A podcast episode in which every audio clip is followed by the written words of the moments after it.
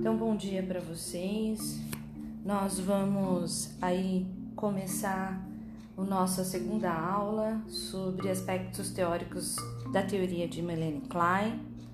Né, como a gente conversou a semana passada, né, a Klein ela foi, ela identificou a possibilidade de tratamento psicanalítico com criança desde muito cedo, né? A criança muito pequena. Ela é a teórica que se volta para narrativas de métodos de intervenção e ainda narrativas sobre a possibilidade transferencial de uma criança num setting de tratamento clínico. Né? Assim como ela apresentou os princípios essenciais para a modalidade do seu tratamento, ela também apresentou a possibilidade do profissional psicanalista né, apropriar-se do psiquismo do paciente muito pequeno, que até então é, nenhum reporte teórico apresentava essa narrativa, inclusive o próprio Freud desceu né, é, críticas dizendo que era impossível falar sobre uma estrutura de um psiquismo com criança muito pequena. Né? A gente vai falar um pouco também, relembrando os aspectos teóricos psicanalítico freudiano, só para a gente dar sequência, porque Melanie Klein é pós-freudiano. Ela manteve-se fiel à estrutura inicial freudiana, então ela pega mesmo a teoria psicanalítica freudiana e ela vai encontrando dentro do arranjo teórico freudiano é, narrativas que poderiam ser desdobradas para o público infantil. Né? Freud não teve esse foco nem essa narrativa, ele se dedicou ao atendimento de adultos e especificamente da estrutura da neurose. Né? Então a gente consegue ver aí uma diversidade, né? como a gente está vendo nas nossas aulas, de possibilidades de atendimento. Freud, por exemplo, também não pensou, embora ele escreveu uma obra sobre psicologia de massas e análise do eu, ele não pensou sobre a técnica de atendimento de psicoterapia grupal.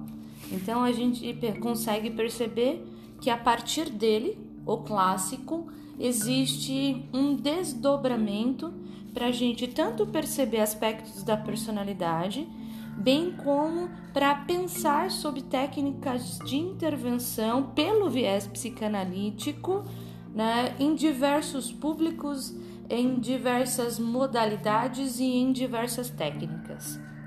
Né? E a gente começa a pensar sobre a técnica psicanalítica de Melanie Klein. Né? Então a gente começa a pensar aí que a técnica dela se baseia porque como é com criança e principalmente criança muito pequena, sobre a possibilidade da técnica do brincar. Né? E o que, que, seria essa técnica do brincar? Né? É pelo brincar que é oferecido aí é, a possibilidade do analista perceber aquilo que reaparece nos sentimentos da criança. É na brincadeira que a criança começa a fazer essas narrativas. Então, diante desse elemento, Melanie Klein traz algo que é bem estruturante na sua teoria, a possibilidade da relação transferencial, ela se apropria do termo psicanalítico freudiano, mas do termo aí é, transferencial com criança pequena, mas com o auxílio da técnica do brincar.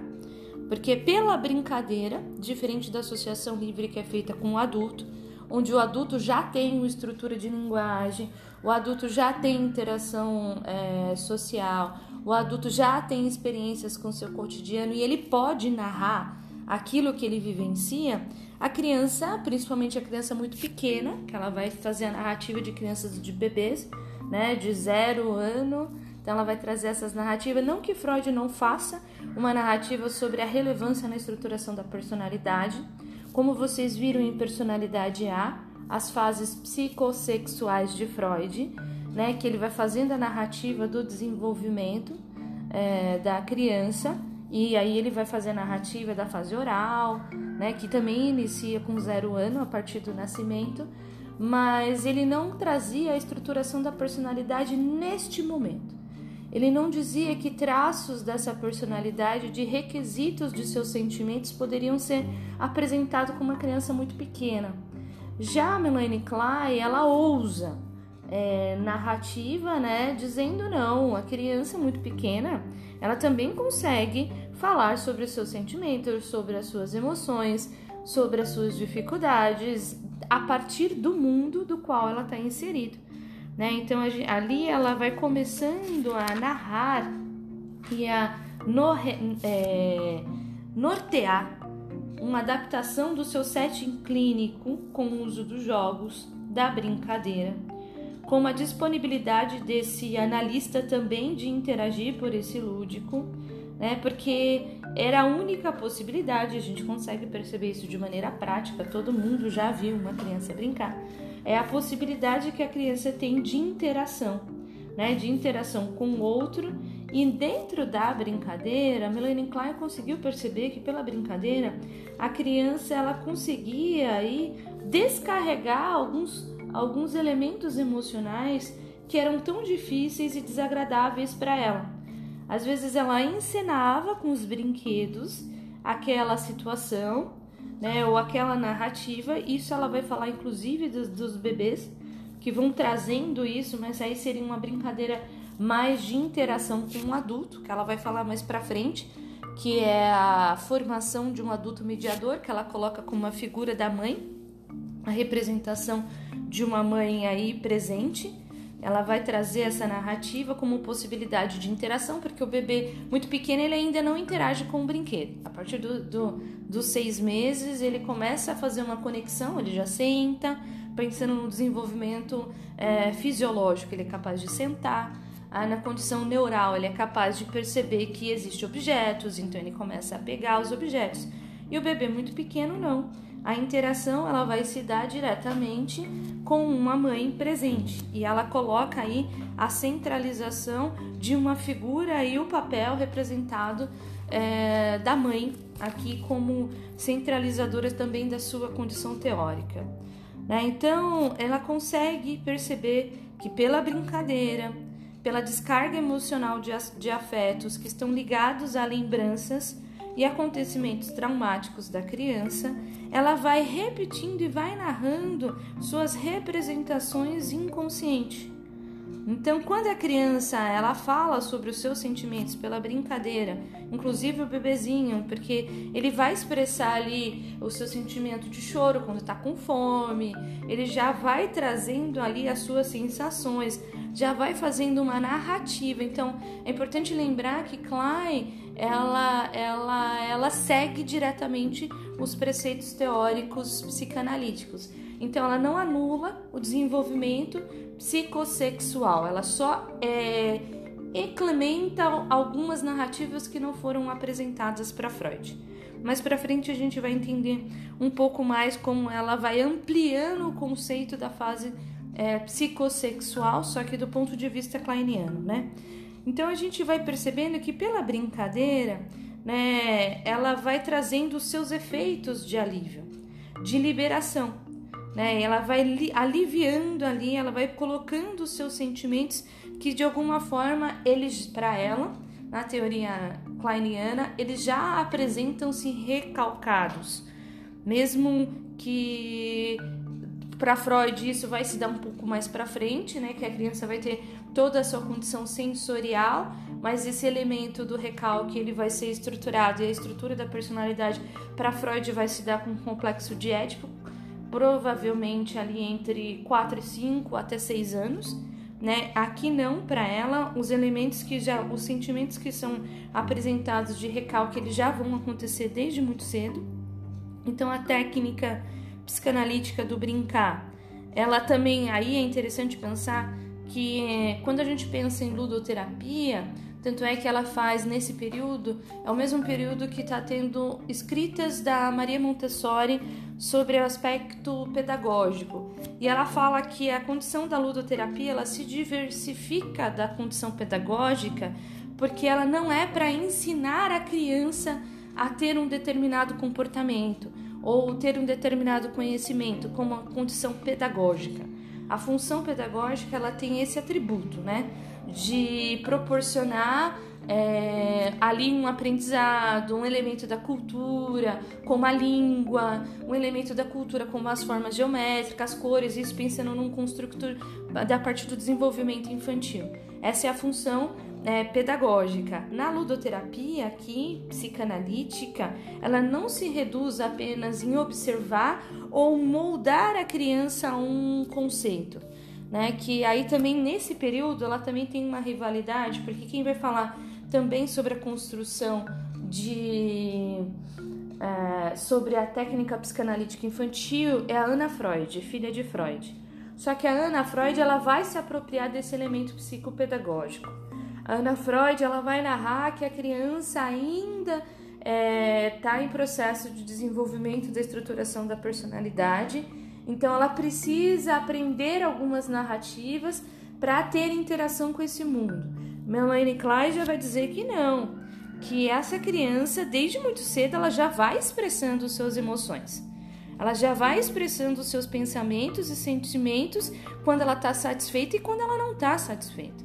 Então a Melanie Klein ela vai trazendo essa narrativa, né, é, apresentando diferente do construto e do conceito psicopedagógico de você ensinar, de você interagir, né? Ela diz que sim, que o sujeito e a forma também que o terapeuta vai interagir com a criança, para a criança descarregar suas emoções é uma interação com o outro, que ela também pode apresentar, que ela também pode vivenciar, mas não deve ser um elemento em que o adulto vai narrar para a criança, porque essa criança ela já vai trazendo elementos aí da sua pulsão de satisfação e da sua pulsão de insatisfação, o que Freud vai colocando como pulsão de vida ou pulsão de morte, né? Então, ela começa a trazer narrativa que as crianças elas vão aí na interação com o pai, com a mãe, é, ou até mesmo com um psicanalista,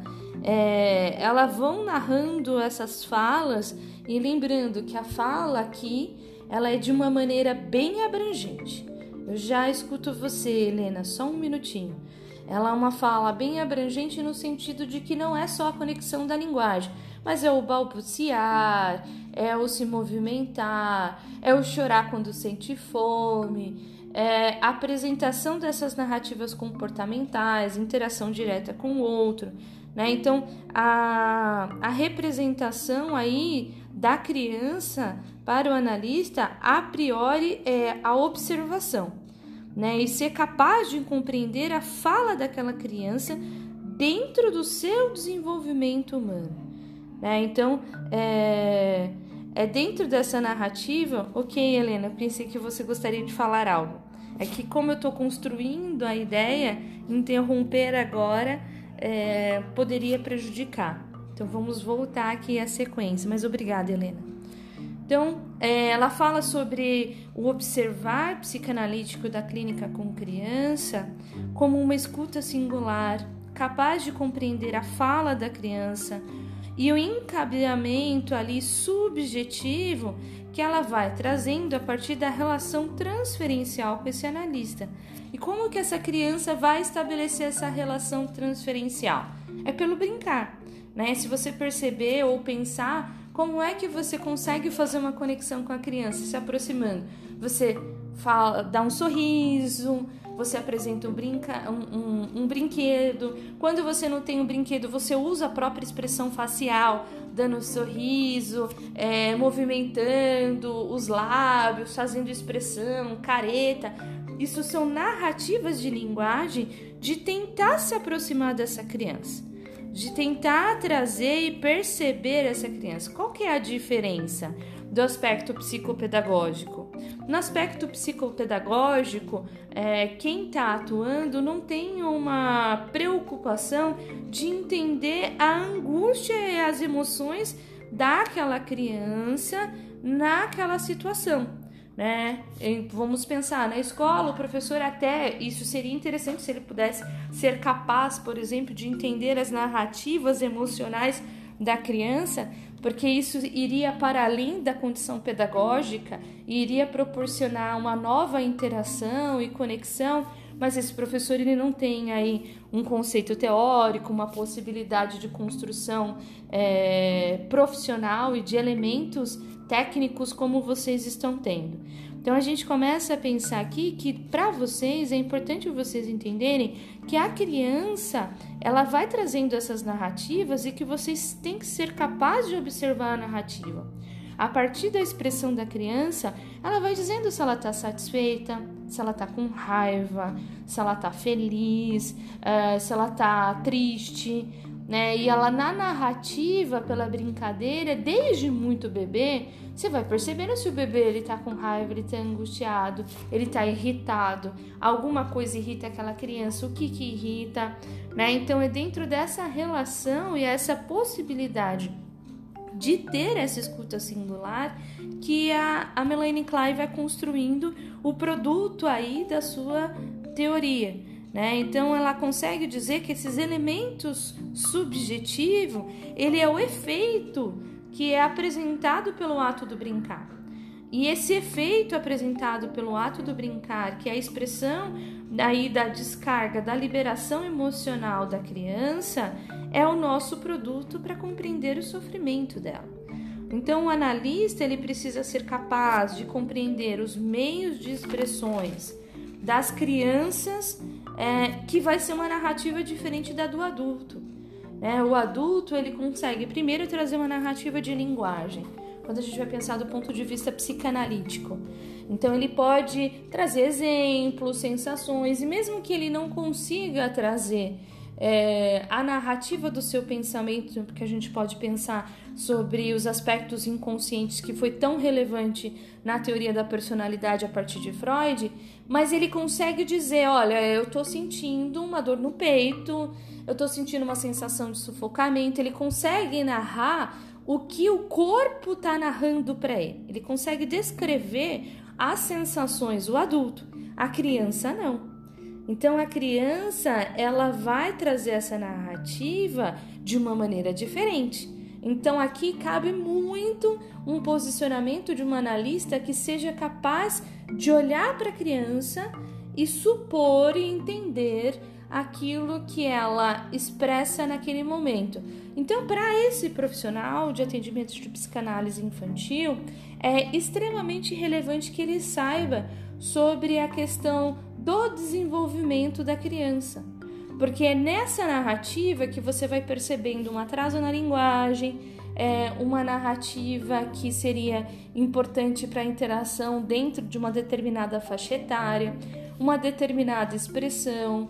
Então, aqui esses elementos, e Ana, a Ana Freud não se anula das fases psicossexuais de Freud, mas ela vai acrescentar elementos aí dentro do eixo da fase oral, que existe algo que, é, que ela chama de superego arcaico, né, que a gente coloca aqui dentro da, é, da estruturação de uma personalidade, que é aquela criança que ela ainda não tem elementos da cultura, um recém-nascido, ele não tem ainda elementos da cultura, mas ele também já traz narrativas e, e expressões se ele está com fome, se ele tá com fome, ele vai falar de alguma forma, ou por um incômodo, ou por um choro, é, ou por uma expressão corporal, ou por uma expressão facial. Então ela começa a dizer que desde muito cedo essa criança ela já vai começar a trazer uma narrativa, né, de linguagem com esse mundo. Né? Então esse bebê ele começa a trazer a possibilidade transferencial ele já está tentando trazer elementos da construção de um eu, porque você não sei é, se vocês já perceberam que cada criança é uma criança.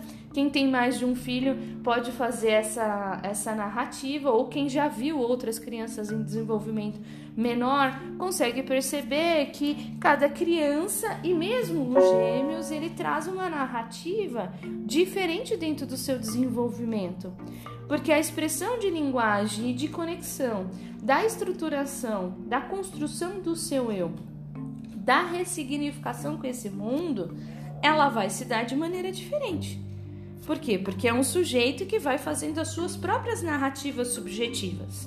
Né? E mesmo que seja os gêmeos idênticos, eles trazem narrativas é, fenóticas e, e trazem narrativas genéticas muito parecidas mas eles trazem aí a construção do subjetivo da interação com o outro e da construção do seu eu de maneira muito singular, que é isso que traz o elemento da teoria da personalidade.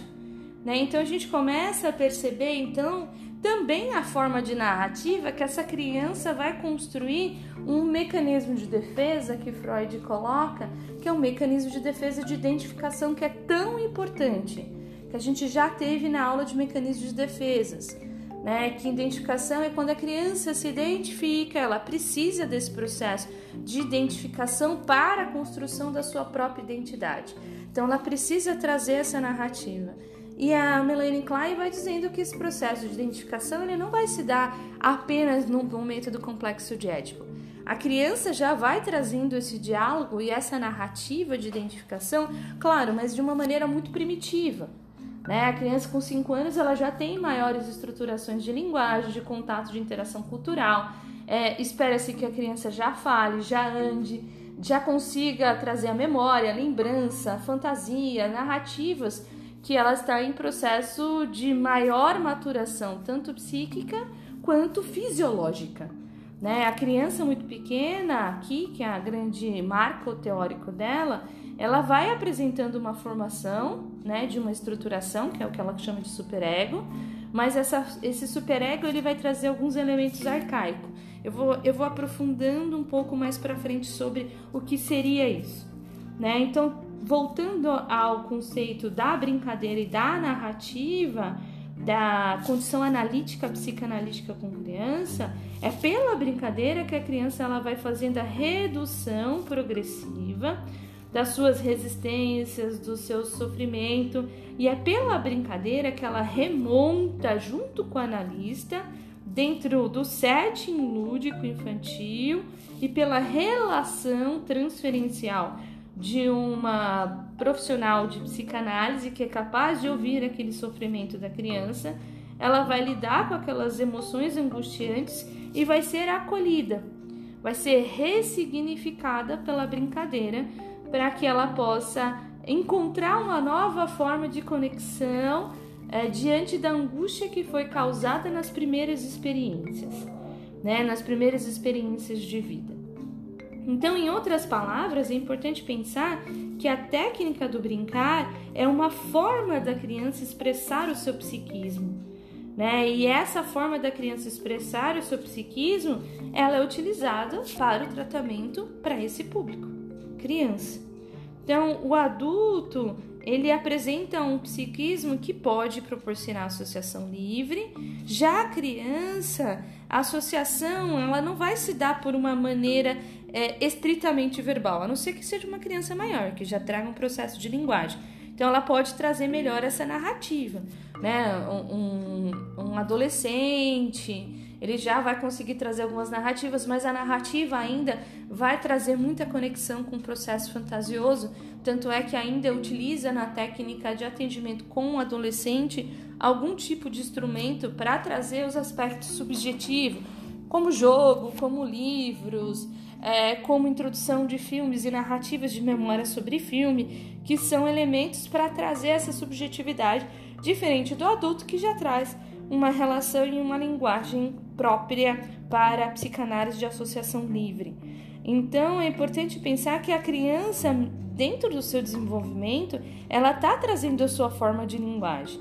E em cada fase do seu desenvolvimento, o bebê muito pequeno ele traz uma narrativa de linguagem diferente de uma criança de seis meses, diferente de uma criança de um ano, diferente de uma criança de dois anos, e você vai percebendo que conforme ela vai crescendo, ela vai se apropriando de elementos da cultura, vai se apropriando de narrativas da linguagem, e mais ela vai se apropriar da linguagem como a gente está falando agora, onde eu falo e vocês me escutam. Né? Então, dentro dessa forma, a criança ela vai trazendo essas narrativas é, a partir do seu desenvolvimento né? A partir do, do que é narrado pelo seu sofrimento, pelas suas brincadeiras e as narrativas a partir daquilo que ela pode apresentar. Algo que eu disse para vocês. Então, por isso que é muito importante que para esse profissional de psicanálise de criança ele tenha é, um construto e uma ideia das fases do desenvolvimento humano. O que, que é esperado para um bebê? O que, que é esperado numa narrativa depois dos seis meses, a partir de um ano? Quando ele consegue entender e compreender, ele vai conseguir fazer uma conexão. Se há um atraso na parte do desenvolvimento. Então, ele está trazendo uma linguagem. Porque a criança, quando ela traz um atraso, ela está apresentando uma linguagem, que é justamente a ausência de interação que deveria ser esperada pela fala, por exemplo. Né? Ou um outro tipo de atraso no olhar, na expressão da narrativa, como a gente vai conseguindo perceber em alguns tipos de transtorno como transtorno de espectro autista ou a condição de algum outro tipo de transtorno que vai trazer alguns elementos singular de atraso no desenvolvimento infantil. Então a gente já vai trazendo essas narrativas para tentar fazer uma análise, né? Para tentar é, apresentar a capacidade de traduzir, né, em palavras aí de adulto, as angústias narradas pelo corpo e pela linguagem da criança que está em desenvolvimento. Então, o analista ele tem que ter essa capacidade de traduzir, que a gente chama na psicanálise que é um elemento de interpretação. E esse elemento de interpretação ele tem que se apropriar a partir da observação do corpo da criança, né? E as narrativas de linguagem, né, do seu desenvolvimento e dentro dessas duas interações, da narrativa de linguagem desse corpo, aí existem as primeiras representações subjetivas e conexões da mente. Né? Então, são esses elementos psíquicos que é diferente do, do processo psicopedagógico, que a gente vai conseguir compreender as expressões das resistências que as crianças tentam colocar dentro do seu desenvolvimento daquilo que é esperado para aquela fase, é, os seus sintomas, né? O que descreve as suas sensações, as suas representações. Então a criança ela ainda está em estado de maturação. Melanie Klein ela não anula essa possibilidade. O que os outros teóricos trouxeram naquele período uma crítica é, era justamente isso, que é como a criança está em processo de maturação, como é possível pegar os elementos subjetivos. Inclusive Freud teceu críticas sobre isso, né, dizendo que não seria possível, porque a criança ainda não tinha uma maturação de linguagem. Por quê? Porque o método psicanalítico de Freud era necessário ter uma maturação de linguagem. Tanto é que ele traz aí uma narrativa só no caso do pequeno Hans, que é um caso de uma criança com 5 anos. Com 5 anos a criança já traz uma narrativa. E mesmo assim ele não atendeu a criança dentro do seu setting clínico. Ele pegou a fala do pai e ele foi trabalhando a análise a partir das narrativas que o pai apresentava para ele. Então ele foi fazendo uma análise a partir de como o pai percebia o filho, a partir desta linguagem. A Melanie Klein não. Ela realmente criou um setting, uma sala, um espaço apropriado, com brincadeira. Ela sentava no, no chão com a criança, ela brincava com a criança, ela interagia com a criança, né, para justamente compreender é, o que aquela linguagem, né, antes dos dois anos, porque uma criança com dois anos ela já traz uma narrativa não tão complexa como uma criança de cinco anos, mas ela já consegue falar, ela já consegue pedir, ela já consegue ter uma interação com o mundo. Mas ela diz aí que a criança pequena, ela também vai apresentar os seus sentimentos, mas esse sentimento é uma expressão metafórica. Não é uma narrativa direta como você pode dizer, olha, hoje eu estou contente, ou hoje eu estou triste, ou eu estou com fome, eu estou com sede, que é uma narrativa direta que está expressando o que, que meu corpo está apresentando. Né? A criança não, ela vai trazendo pela expressão corporal, pela narrativa, pela linguagem, linguagem é, a partir do seu desenvolvimento. Um bebê traz a linguagem pelo choro, pelo movimento, pelo balbucio, pela tentativa de interação com o adulto. Né? Então, brincar ali, onde o adulto também é um instrumento de brinquedo, porque um bebezinho, o adulto, ele vai é, fazer movimentos com as mãos, com a expressão facial, vai manipular o corpo do bebê, brincando, fazendo cócegas. Ele vai trazendo ali a possibilidade de uma interação do corpo do bebê com o corpo do adulto, ali naquela relação, e é dentro dessa narrativa a criança ela vai expressando os seus elementos de angústia, que são próprios do seu desenvolvimento. Então, brincar num tratamento psicanalítico, ele adquire a possibilidade do analista compreender essas metáforas da criança. Né? Então, é, dentro dessas condições, a Melanie Klein ela tenta dizer que a análise com criança é como se fosse análise dos sonhos, como Freud fazia. Freud, na análise do sonho, ele pega os elementos do cotidiano do sujeito, os elementos da sua memória, os elementos do que aconteceu naquela semana ou naquele dia, para tentar compreender as metáforas que aquele sujeito traz da sua angústia. Porque o sonho é uma tentativa de minimizar e de eliminar as emoções de uma sensação de desconforto que você não pôde, na situação real, é, resolver. Então, ela traz que o brincar ele adquire também essa possibilidade de compreensão dessas metáforas, mas aí a representação ela vai ser é, narrativa pelas fantasias e pelas experiências do brincar com a criança. Né? Diferente do processo já de linguagem do sonho que o sujeito tem, e ele vai narrar para o analista: olha, eu sonhei isso, isso, ele vai trazendo as suas narrativas, e o analista ele vai fazer uma interpretação a partir das condições metafóricas, porque o sonho é uma expressão do inconsciente, ele tem uma função é, de proporcionar tranquilidade para o sujeito, porque aquele sujeito não pôde resolver a sua angústia na situação real. Então o sonho se apresenta aí como uma, como uma tentativa de eliminar, tanto é que depois que vocês lembram o sonho, fica nítido as emoções. Né? Quando você acorda e lembra o sonho, principalmente um pesadelo, você sente tudo as suas sensações de angústia, de mal-estar, se for um pesadelo, ou se for um sonho muito positivo, você se sente bem, se sente é, revitalizado. Por quê? Porque as emoções elas são apresentadas ali, só que são manejos do inconsciente. O sujeito não sabe por que, que ele está angustiado, efetivamente, ele também não sabe por que, que ele teve uma sensação de bem-estar. E aí a gente consegue perceber que são metáforas da mente e de defesa, porque o sonho é um mecanismo de defesa também para Freud. Então a criança, pela brincadeira, ela também vai apresentando simbolicamente né, as suas experiências, as suas narrativas e as suas emoções. Então, para Klein, o brincar é um estado de formação inconsciente e que o analista ele tem que ser capaz de interpretar esses detalhes a partir da brincadeira infantil.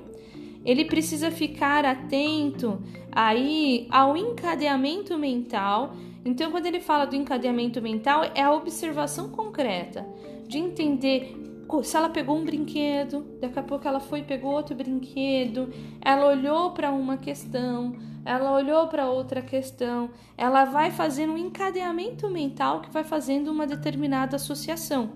Né? E esse processo de associação, é, o analista ele tem que ter essa disponibilidade para entender, ou quando ele não entende, de pela brincadeira trazer essa narrativa para a compreensão por que, que ela se desloca desse brinquedo para ir para o outro brinquedo? Por que, que ela olha para esta coisa e fala algo? Ou por que, que ela pega esse elemento e tenta fazer é, uma outra expressão? Porque é dentro dessa encadeamento onde ela se desloca de um brinquedo para outro brinquedo, para outra situação e pela dramatização fantasiosa ali no setting clínico, né, que ela vai manejando os materiais inconscientes, ela vai apresentando para o analista um material de inconsciente. Aí a Roberta traz, professora Melanie Klein trabalha com desenhos também. Ela também trabalha com desenho, com recortes, com brincadeiras, é, com possibilidade de construções é, próxima aí da, da dramatização, como interação de personagens, né? Então, se for necessário, quando ela percebe que há um determinado conflito, ela pega um personagem, um boneco e diz: Olha, vamos imaginar que eu sou a mamãe. Ah, eu sou a mamãe. E na brincadeira, no boneco, ela faz a criança expressar. Né? O que, que a mamãe disse? Aí a criança vai trazer aí na memória. Se a mamãe for um pouco mais opressora, se a mamãe for um pouco mais presente, ela vai trazendo a narrativa. Então ela vai fazendo aí pela brincadeira, pelo desenho, pelo recorte, pela manipulação dos brinquedos, ela vai fazendo a troca e a interação que é tão importante para trazer os elementos é, subjetivos da criança e as emoções da criança. Então, todo esse conjunto de fatores, que muitas vezes até parece confuso, sem significado, ela consegue dizer que é a mesma lógica é, do funcionamento psíquico para Freud, né, da, e do encadeamento entre o id e o ego superego. Ela diz que a linguagem ela não é por acaso e que ele tem um encadeamento de sentido. E a criança ela traz uma fonte de pensamentos a partir daquilo que ela já estruturou dentro do tempo de vida que ela tem. Então o analista ele precisa ter essa habilidade da interpretação. Né? Então ela até é, coloca que a, a grande narrativa aqui é compreender a teoria dos sonhos de Freud para justamente entender como pode fazer esse manejo interpretativo. Ela ressalta aí que é importante compreender essa sequência do brincar, porque essa sequência do brincar ela vai trazer elementos para interpretação, né? Então ela vai apresentar uma configuração e, e, uma tentativa pela brincadeira da criança encontrar o prazer, encontrar a satisfação porque de alguma forma pode ser que uma determinada situação lhe proporcionou algum tipo de desprazer. E ela fala também que a criança muito pequena ela já vai apresentando é, os seus mecanismos de defesa, mas que é muito comum a criança menor ir apresentando o mecanismo de defesa de deslocamento, que ela faz isso de maneira concreta, se deslocando de um brinquedo para outro, e deslocamento no sentido de trazer uma memória e depois apresentar uma outra memória, e depois apresentar uma outra significação. Então, ela fala que é importante entender essas sequências apresentadas de maneira concreta, né? E o sentido que a criança vem quer buscar a satisfação.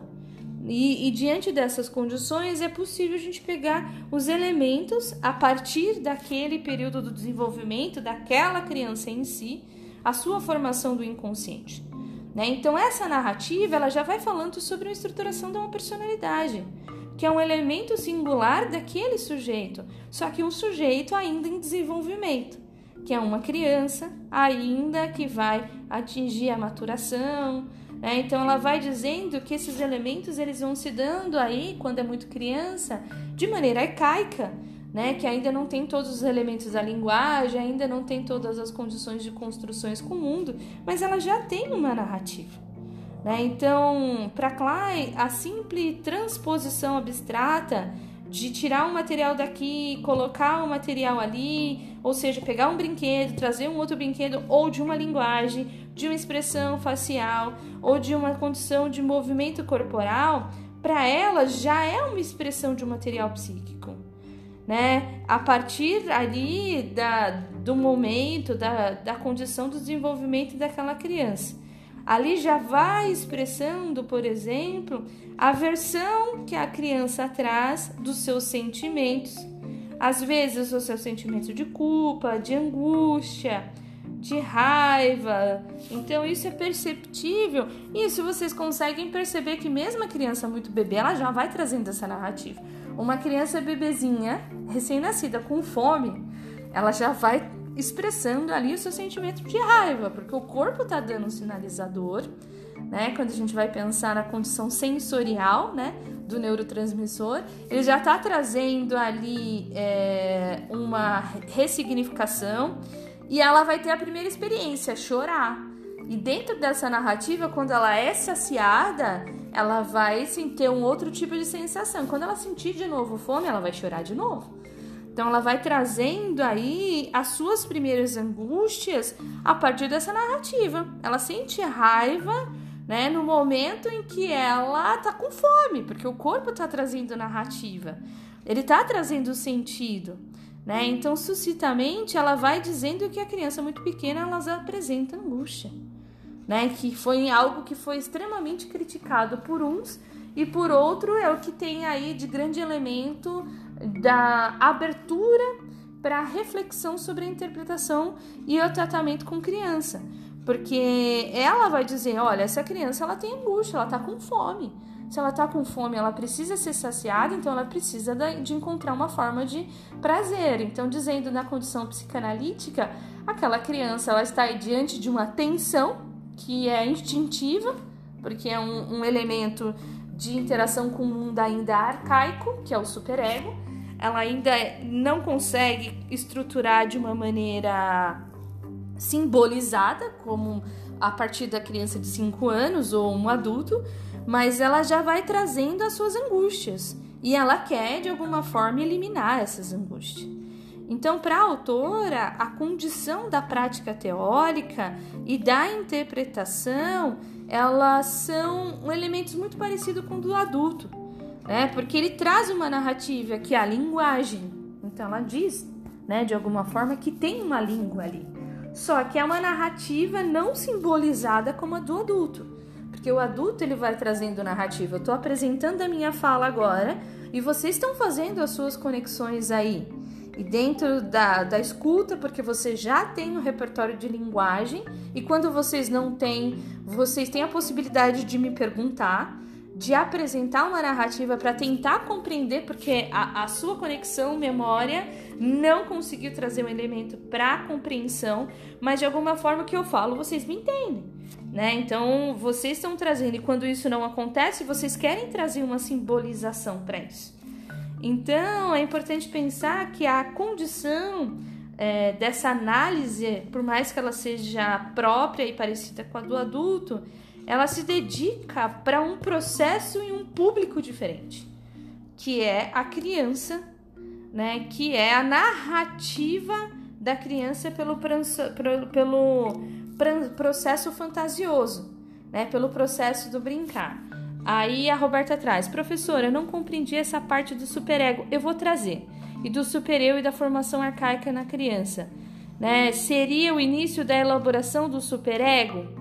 Na verdade, a, a gente vai, eu vou, eu vou trazer mais para frente essa narrativa. Na verdade, os próximos slides eles vão apresentar que eu estou apresentando primeiro o conceito da, do que é a, a condição analítica e psicanalítica mas de maneira bem simples para já minimizar aí a sua inquietação e a sua impossibilidade de simbolização.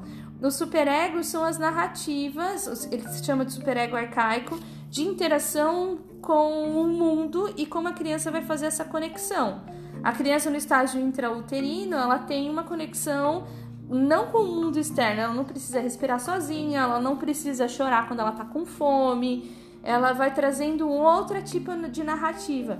Não é uma linguagem concreta, por exemplo, de uma criança de 5 anos que quando está com fome ela mesma vai lá, abre a gaveta, ou ela vai lá, pega o próprio alimento e pode comer, ou quando precisa pede para o adulto dizendo, olha, eu quero esse tipo de alimento porque eu tô com fome. Então, a formação do superego, lembrando que o superego ele é um marcador que traz elementos inconscientes, mas da interação com a cultura tá? Então, se vocês pegarem, inclusive retomarem isso, é, que isso foi em personalidade A, né? Mas se você e tem podcast também, se vocês quiserem, como eu leciono esse semestre personalidade A também, tem podcast que vai falar um pouco sobre isso, sobre essa condição. Mas se vocês não quiserem, vocês podem pegar o livro do, de teorias da personalidade e lá vai ter um elemento falando sobre a estruturação do supereu.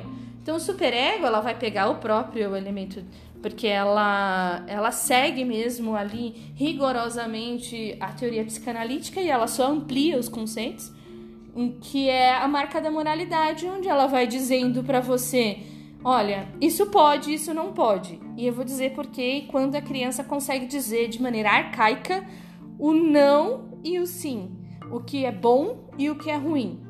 Tá? Então, isso mais para frente eu vou trazer como elemento. Então, a cultura, ela vai trazendo essa narrativa. Ela vai trazendo essa linguagem. Ela vai colocando ali dentro da condição simbólica, quando a mãe diz: "Olha, isso não pode fazer", ou "Isso pode fazer". vou utilizar a mãe porque é o termo que Klein utiliza, tá? Para essa primeira conexão porque principalmente no período em que ela nasceu, no período em que ela viveu, que quem assumia a representação dos cuidados da criança era o personagem feminino, a mãe. Tá? Hoje a gente poderia repensar sobre essa narrativa diferente e a gente consegue perceber, por exemplo, que no pós-kleiniano, que a gente vai ter a teoria de Winnicott, que ele já não vai trazer uma narrativa centrada só na mãe, embora ele utilize isso, mas ele vai dizer que é alguém suficientemente bom que está ali auxiliando a criança na interação com o mundo.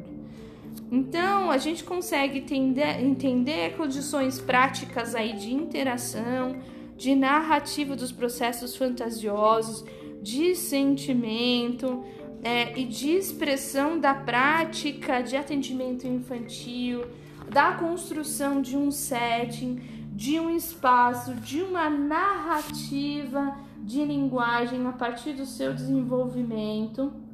Agora a gente vai tentar aqui eu trouxe aqui os elementos para vocês é, relembrarem da teoria psicanalítica freudiana, é, lembrando aqui que a gente diz que tem as questões da memória inicial, que é esse representante pulsional.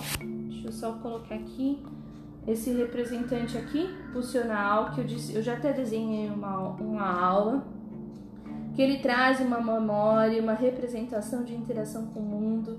Essa criança ela já vai ter aí ao nascer uma representação de recalque, ela vai ter que comer, ela vai ter que falar, ela vai ter que interagir, ela vai ter que se desenvolver ela já vai ter o, o, o, o que divide entre os aspectos subjetivos e os elementos pré-conscientes, que o pré-consciente vai dizendo, olha, isso pode, isso não pode, isso vai ser, vai acontecer dessa maneira, isso não vai acontecer dessa maneira. Na teoria kleiniana, quando a gente vai falar sobre o elemento do superego arcaico, a criança ela sente fome. A primeira representação do bebê de 0 a 6 meses é o se alimentar. E qual é a forma que a criança se alimenta? Ela vai se alimentar pela amamentação. Então, dentro da amamentação, o primeiro contato de satisfação da criança, a primeira possibilidade diante de um estado de angústia é a mama. Então, o seio da mãe, ele vai proporcionar para aquela criança uma representação é, de saciar a sua condição instintiva biológica de desprazer. Então a criança ela tá diante do desprazer, então ela tá em tensão. A gente, as pessoas quando ela tá em desprazer, ela tá em, em estado de tensão. Ela precisa eliminar essa tensão. Então ela vai começando a fazer as suas narrativas. A primeira é instintiva, o corpo mostra, então já vai trazendo a primeira representação quando a gente vai pegar esse mecanismo de defesa aqui que é o deslocamento e ela se apropria para falar que essa criança muito pequena, ela vai ter predominantemente o mecanismo de defesa de condensação e de deslocamento. E aí ela diz assim que a criança ela vai sentir fisiologicamente ali a fome. Depois disso ela vai ter que expressar no corpo um desconforto, então ela já vai conseguir trazer uma memória de um desconforto de quem tem fome. Depois disso, ela vai trazer o choro, porque esse corpo traz ali um, uma linguagem, é a língua da criança, chorar para que a mãe possa saciá-la. E depois disso, ali é ofertado para ela o que? A mama. Quando ela vê a mama, ela já consegue tentar eliminar a tensão. Então, de alguma forma, ela vai ultrapassar essa barreira do recalcamento da realidade, dizendo que aquele corpo está com fome, e ela vai encontrar ali um prazer né, é, parcial, ou que aqui mais para frente, quando a gente é capaz de simbolizar a criança pela brincadeira, ela vai trazer um prazer moderado. Então ela vai trazer ali um prazer parcial, por quê? Porque ela ainda está com fome, ela precisa saciar, ela ainda tem lembranças de que é fome instintivamente, ela ainda traz as memórias. Então essa conexão Roberta, isso aqui é o superego arcaico. Ou seja, a criança ela já vai trazendo uma conexão de que existe a mama, só que ela não entende, por exemplo, que a mama é parte do corpo da mãe. Ela entende porque ela ainda está simbolizando a linguagem. Ela entende que ela está com fome e que a mama ela vai saciar. E é interessante pensar que do ponto de vista subjetivo, essa mama, quando ela vai oferecer um prazer ali para a criança, não é só o de alimentar. Né? A, a mama oferece para essa criança a possibilidade da mãe acalentá-la, da mãe colocar no colo, da mãe olhar, tanto é que a mama é muito próxima do rosto, então a mãe olha para a criança, então isso já vai trazendo memórias, já vai trazendo linguagem, já vai trazendo uma conexão de interação com aquela criança e ela já vai entendendo que existe uma dualidade entre o que é bom e o que é ruim. Então é o elemento pré-consciente. Porque o elemento pré-consciente são os marcadores da cultura. Ou seja, essa criança já vai entendendo que existe um seio que quando está presente, ele é bom. E quando ele está ausente, ele é ruim, mas ele não entende porque às vezes ele está ausente, porque ele não consegue nesse momento, no seu superego arcaico, entender que o corpo da mãe é separado dele. Ele entende que ele está com fome e ele acredita porque a representação inicial do representante pulsional, quando ele estava com fome dentro do estado intrauterino, ele tinha um cordão umbilical que levava toda a comida para ele no momento em que ele precisava. Então, de alguma forma, ele tem aquele representante subjetivo do estado intrauterino. Quando ele veio para o mundo, primeiro recalque, está com fome, você precisa avisar, você precisa trazer uma narrativa de linguagem, você precisa trazer essa associação. Né? Então, esses elementos do inconsciente para Melanie Klein, ele vai ser narrado desde muito bebê, desde o zero, de, de, assim que ele nasceu, ele já vai trazer essa narrativa. Quando ele está angustiado, só que é claro, é uma narrativa simbólica primitiva, que é o que ela chama de superego arcaico. Por quê? Porque ele não tem ainda a marca de uma cultura. Né? Quem, quem teve ou quem já vivenciou ou acompanhou uma mãe com bebê nos seus de 0 a 6 meses é o, o processo mais intenso. É o processo em que a mãe, por exemplo, ela não tem controle do próprio corpo diretamente, porque a criança amamenta de 3 em 3 horas, ela tem que, dentro desse período, dormir e dentro desse período ela tem que cuidar dela, no sentido de se alimentar, o que ela consegue fazer. É só se alimentar, amamentar e cuidar desse bebê. Né? Então, por quê? Porque de alguma forma a, aquilo que é solicitado na relação transferencial inicial da criança é uma dedicação completa e complexa né, naquele momento tão singular. Dada a relevância desse momento e quando há uma preparação, porque aí você já vai conseguindo ensinar essa criança desde a sua maneira arcaica a encontrar o seu prazer parcial e substituto quando essa mãe está presente. Tá? Então é importante pensar. Aí a gente pode dizer, ah, poxa, mas essas narrativas não podem ser apresentadas é, em mãe em condições adotivas. Talvez um processo de ressignificar essa memória, porque ela já trouxe uma ressignificação de uma falta. Então ela trouxe uma mãe ali que não foi ausente. Então essa criança ela já tem uma expressão simbólica e narrativas que enfatizam o desamparo e não foi uma mãe presente. Então ela já começa a dizer que a Melanie Klein coloca que é o seio bom e o seio mal. O seio bom é a mãe presente e o seio mal é a mãe ausente. Claro que ninguém que se desenvolve tem completamente essa condição de mãe ausente, porque a criança, mesmo que ela não tenha a mãe presente e que ela vá para uma situação de adoção, alguém vai assumir esse papel. Seja o cuidador da casa de acolhimento, talvez não da mesma maneira de amamentar com o próprio corpo, com a mama, com o seio, mas alguém vai trazer aí o amamentar para a criança. Dada a questão simbólica e de orientação, por exemplo, dos pretendentes à adoção, quando eles estão em formação na possibilidade de adotar uma criança, de pegar a criança no colo como se estivesse amamentando, de tentar tirar a blusa, de fazer a conexão pele com pele para ressignificar esse superego arcaico, para ressignificar a presença simbólica aí de uma de uma de um seio bom que a Melanie Klein vai colocar dentro da sua narrativa.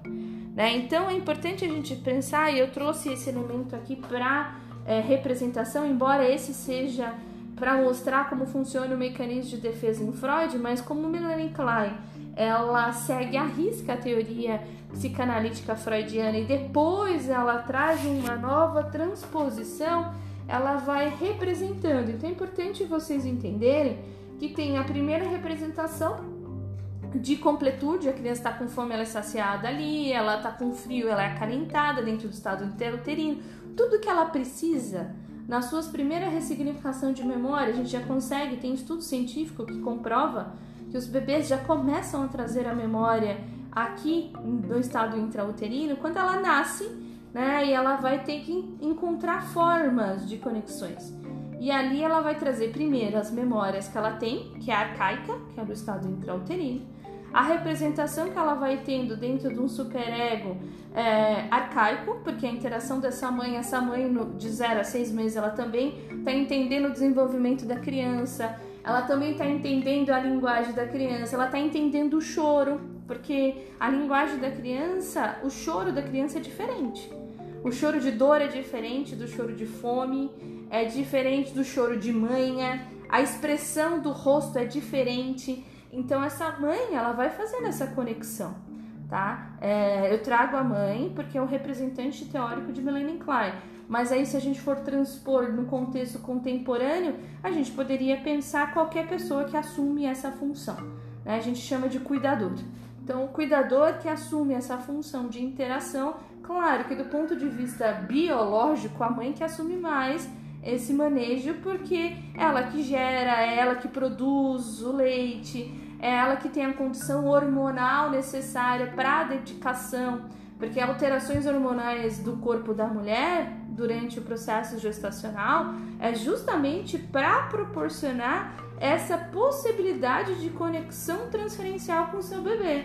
Então, a primeira conexão que a mãe tem com o bebê já é uma narrativa de linguagem.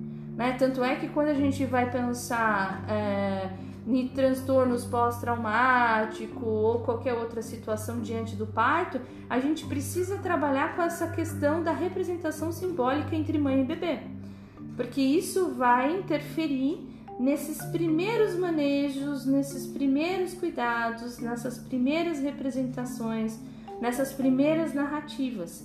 E isso é tão importante porque é justamente nessa representação e de uma mãe presente, porque aí tem um, um objeto real de interação com esse bebê, né? Que o corpo da mãe é o que ensina a criança a brincar e a interação com o mundo, porque essa mãe vai tocar a criança, seja para dar banho, seja o próprio de, de trocar mesmo para higiene, ou seja, de tocar no bebê para fazer carinho, para olhar, é, para tocar na mãozinha, todas essas questões elas já vão trazendo ali a possibilidade da criança ter ali um prazer e ela vai eliminando essa tensão. E a criança que não tem essa pessoa presente, que ela coloca como o seio mal, né? Porque ela faz essa conexão com a mama, ela que, que, aí a gente poderia utilizar no termo presente, né, e ausente. O ausente ele vai que é o seio mal, ele já vai trazer uma representação de desprazer para essa criança. Essa criança ela vai tentar fazer conexões, vai tentar fazer conexões, vai tentar ir em busca do prazer, mas quando não tem alguém, ou seja, o brinquedo, o corpo da mãe, ou a interação, porque é é, simbólica ali daquele corpo infantil e do corpo do adulto, porque na brincadeira o corpo do adulto é representado. Não tem como alguém brincar com outro sem usar o próprio corpo, seja para pegar um brinquedo ou seja para interação de dramatização. Né? Então, é, então, o corpo brinquedo da mãe vai interagindo com a criança, vai proporcionando ali determinada satisfação, vai proporcionando determinado manejo simbólico, vai proporcionando determinada narrativa que é tão importante, né, para representação ali de auxiliar a possibilidade de conexão positiva e de prazer, né, necessário nesse manejo. Até aqui eu consigo, tô conseguindo ser clara? Tô trazendo narrativas que é que vocês conseguem me entender?